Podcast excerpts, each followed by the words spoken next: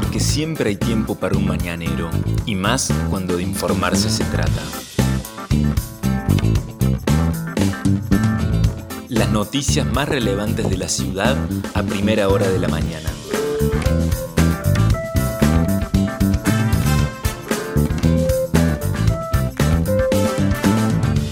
Hola, buenos días Río Cuarto. Soy la periodista Vanessa Lerner y este es El Mañanero, un podcast de otro punto digital en el que de lunes a viernes desde las 8 de la mañana te contamos cuáles son las principales noticias para que lo comiences bien informado. Y este martes 13, sí, martes 13 de julio de 2021, la jornada comienza con un cielo ligeramente nublado y una temperatura un poquito más baja que en la jornada de ayer lunes. El sol estará saliendo a las 8.19 y se pondrá a las 18.27. 9 grados 5 décimas la temperatura a primera hora de la mañana en Río Cuarto con una sensación térmica de 7 grados 3 décimas. La humedad es alta del 72%, la presión 968 decimal 4 hectopascales, los vientos soplan del sudoeste a 14 kilómetros en la hora y la visibilidad es normal de 15 kilómetros. La máxima temperatura prevista para hoy 16 grados con un cielo mayormente nublado durante todo el día según lo que está anunciando el Servicio Meteorológico Nacional. ¿Cómo va a continuar? Mañana miércoles se espera que llegue un poco de agua a Río Cuarto. Sí, por la madrugada habría tormentas aisladas, por la mañana chaparrones y el resto del día mayormente nublado con una mínima de 8 grados y una máxima de tan solo 12 grados para mañana miércoles. El jueves Está previsto que el cielo esté completamente despejado en la ciudad de Río Cuarto con una mínima de 3 grados frío para empezar el día y una máxima tan solo alcanzaría los 13 grados, pero mucho sol. El viernes ligeramente nublado a parcialmente nublado con una mínima de 3 grados y una máxima de 17, ya subiría un poquito más. Lo mismo el fin de semana, sábado y domingo de estas vacaciones, de esta primera semana de las vacaciones de invierno. El fin de semana tendría el sábado y el domingo mínima de 5 y máxima de 17 grados en lo que está anunciando en su pronóstico extendido el Servicio Meteorológico Nacional. Estas son las principales noticias. COVID-19. Ayer el Ministerio de Salud de la provincia de Córdoba informó 27 nuevos casos en Río Cuarto, un número bajo, teniendo en cuenta que el fin de semana fue largo y que se han demorado seguramente la carga de los datos. El total de casos confirmados en Río Cuarto desde el inicio de la pandemia está alcanzando ya los 22.000 personas. No se notificó ningún fallecimiento en la ciudad de Río Cuarto. Continúan los operativos identificar como ocurre del lunes a sábado. Ayer hubo muchísima gente que concurrió a hacerse los testeos tanto en el galpón blanco del Andino como en los operativos identificar. En Río Cuarto, recuerden ustedes que los operativos se hacen en las vecinales, organizados por la municipalidad, también con turno en, el Andino. En el Galpón Blanco eh, hay un puesto de la provincia, pero también en el hospital, en el centro de salud y en los sanatorios y clínicas privados y laboratorios se están haciendo en total dicen las autoridades de la Secretaría de Salud, unos 1.200 testeos diarios. Ayer hubo mucha, pero mucha gente concurriendo después del fin de semana largo y de los festejos por la obtención de la Copa América por parte de la selección argentina. Veremos qué es lo que ocurre en los próximos días, si efectivamente impacta o no el hecho de que haya salido tanta gente a las calles sin respetar las medidas de bioseguridad, sin distancia social, sin barbijo en muchos casos, si esto incrementará o no los eh, nuevos positivos en la ciudad de Río Cuarto y además teniendo en cuenta que ya incluso comenzaron las eh, actividades del receso invernal y también hay mucha aglomeración en distintos lugares turísticos. Bueno, complicada este, la situación que por ahora no se está reflejando en números en nuestra ciudad, pero eh, los especialistas advierten que podría darse un incremento de los casos. Y en este sentido hay que hacer un apartado para decir que ya el Ministerio de Salud de la Nación confirmó que hay 15 casos positivos de personas que eh, trajeron la cepa Delta a la Argentina, que es la tan temida cepa por su extrema contagiosidad, y son todos viajeros que se fueron o a Estados Unidos o a algún lugar de Europa y también a este, Paraguay. Bueno, de estas personas que viajaron, algunas de ellas a vacunarse, volvieron con la cepa Delta. Por ahora la situación está controlada según dicen las autoridades. Esperemos que esto continúe de esta manera. Pero lo cierto es que finalmente estas cepas terminan circulando entre buena parte de la población. Seguimos con los datos para contarles a ustedes que el operativo Identificar se realiza hoy por la mañana de 9 a 12 horas en la vecinal Las Quintas, ubicada en Río Negro 1894, de 9 a 12, y por la tarde en la vecinal Santa Rosa, eh, ubicada en Paraná 1020, de 14.30 a 17.30, y lo dicho también, los testeos que se realizan en el Carpón Blanco del Andino, de lunes a sábado, de 9 de la mañana a 6 de la tarde con respecto al identificar vacunación. Recuerden que aquellas personas que todavía no se inscribieron pueden hacerlo tanto en el CIDI, ingresando a la página del gobierno provincial, vacunación19.com.ar, allí eh, pueden inscribirse, pero si no tienen los medios electrónicos y de conectividad, pueden acercarse a los puntos fijos que ha dispuesto el municipio, que hasta este viernes van a ser la Biblioteca Sarmiento ubicada en Belisario y Roldán 201, la vecinal Santa Rosa ubicada en Paraná 1020 y la Posta Santa Clara ubicada en el barrio Las Quintas camino a la Aranera Bruno. En estos tres lugares de 10 a 13 horas entonces se va a estar atendiendo. Y también en el punto digital ubicado allí en la herradura del Andino desde las 8 hasta la 1 de la tarde también se reciben consultas y se realiza el proceso de inscripción. Y todo esto es porque Río Cuarto ya lleva un número muy alto de personas vacunadas, según informó la municipalidad, actualizado al día de ayer, lunes. Son 92.070 las personas que ya han sido vacunadas con al menos una dosis en la ciudad de Río Cuarto. Son personas mayores de 60 años o más, personas de 18 a 59 años, personal de salud, fuerzas de seguridad, docentes, bomberos y personas con discapacidad tienen la segunda dosis 23.349 personas que han logrado completar entonces el esquema de vacunación y hay que decir que eh, están llegando a la ciudad de Río Cuarto ya también.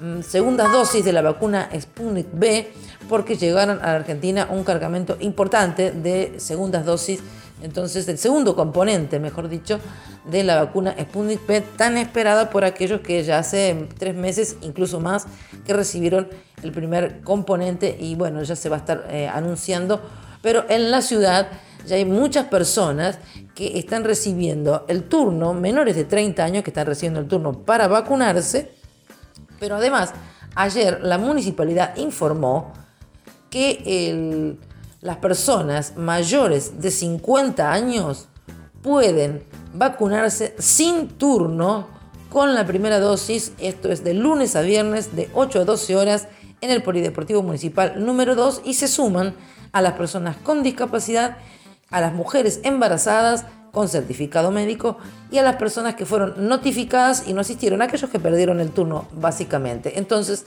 los adultos mayores de 50 años ya pueden concurrir al Polideportivo Municipal número 2 sin turno para recibir la primera dosis de su vacuna y em, recuerden también que lo que les estábamos comentando, que los mayores de 30 también están recibiendo los turnos para eh, recibir su vacuna con lo cual eh, ha tomado un ritmo impresionante el, plan de vacunación, el operativo de vacunación, no solamente en Río Cuarto, por supuesto, sino en toda la República Argentina.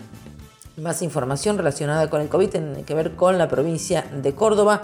Ayer se notificaron 1.771 nuevos casos. Son 34 las personas que fallecieron y se notificaron ayer, 22 hombres y 12 mujeres y lo que tiene que ver con la ocupación de las camas críticas de COVID-19 para adultos están en el 43,4% del total de camas en la provincia de Córdoba, ha bajado notablemente, pero bueno, no hay que relajarse ante esta situación. En COVID en Argentina ayer se informaron prácticamente 15.000 nuevos casos de personas que contrajeron el coronavirus y dieron positivo en los tests y 480 personas son las que murieron y se notificaron en la jornada de ayer 302 hombres y 175 mujeres argentinas se está aproximando a un número muy, muy desgraciado, que es el de los 100.000 fallecidos por esta pandemia de coronavirus. Ayer se completaron 99.255 son las personas que han fallecido hasta este momento por esta enfermedad. Más información que tiene que ver con lo que va a estar ocurriendo con las vacaciones de invierno, porque ayer la municipalidad informó que está en marcha ya lo que es el FIBI, que es el Festival Infantil de Vacaciones de Invierno y que se realizará desde mañana y hasta el 24 de julio en el renovado Viejo Mercado. Es organizado en conjunto entre la Secretaría de Cultura, la Subsecretaría de Cultura de la Municipalidad y la Agencia Córdoba Cultura. Las actividades tienen entrada libre y gratuita con un aforo del 40%. Para eso hay que retirar con 48 horas de anticipación las entradas en la boletería del Teatro Municipal. Esto es de lunes a viernes, de 9 a 12 y de 15 a 19 y los sábados de 9 a 12. Esto comienza mañana con una obra de teatro ahí en el viejo mercado a las 4 de la tarde, rompecabezas de un grupo de Córdoba y continúa, insistimos, hasta el día sábado 24 con eh, obras de teatro y también películas que se van a exhibir. Reiteramos que es con aforo, entonces que hay que sacar las entradas con 48 horas de anticipación. Pero también comenzó el Más Cachicos 2021, que es el Festival de Teatro y Títeres en su décima edición, allí en el Mascaviento, el teatro ubicado en la avenida Marconi 727. Para este día martes está prevista la compañía Los Títeres de Valentina presentando Cri Cri como en la biblioteca. Allí la entrada general es de 400 pesos, los niños hasta los dos años no pagan entrada, los cupos son limitados, no se pueden hacer reserva y eh, solamente se pueden comprar las entradas por transferencia bancaria o en la sala de 10 a 13 y de 15 a 18.30 horas. Y hay otras alternativas artísticas que van a realizarse también esta semana que les vamos a ir contando con anticipación para que ustedes puedan planificar la posibilidad de llevar a los chicos entonces a alguna de estas actividades que se, están, se han previsto y se han organizado por parte de privados y también del Estado municipal. Y por último, en este podcast queremos resaltar lo que pasó anoche en el programa que se emite por el canal Telefe, donde otro riocuartense, en este caso el conocidísimo Ezequiel Pedraza, emocionó a todos con su presentación. El joven de Río Cuarto fue el primero que le tocó actuar. Había un rumor durante todo el día en las redes sociales de que iba a estar a la noche en el programa que hoy por hoy es uno de los más exitosos de la televisión argentina. La voz eh, es conducida por el conductor Marley.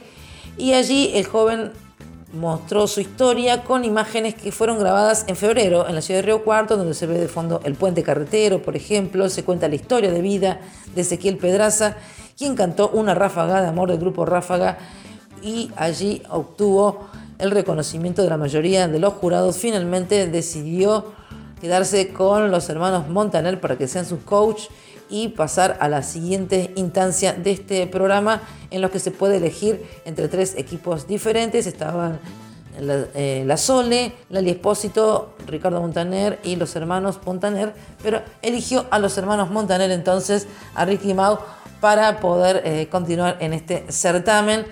Eh, emocionante, vibrante la presentación entonces de ese Pedraza en la voz argentina.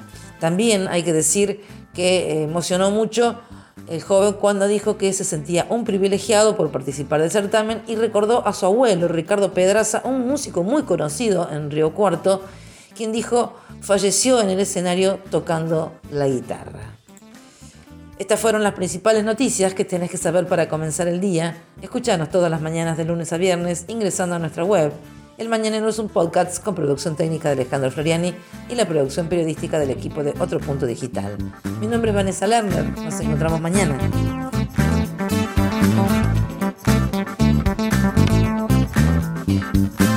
Esto fue El Mañanero, un podcast de Otro Punto con la producción periodística de Vanessa Lerner.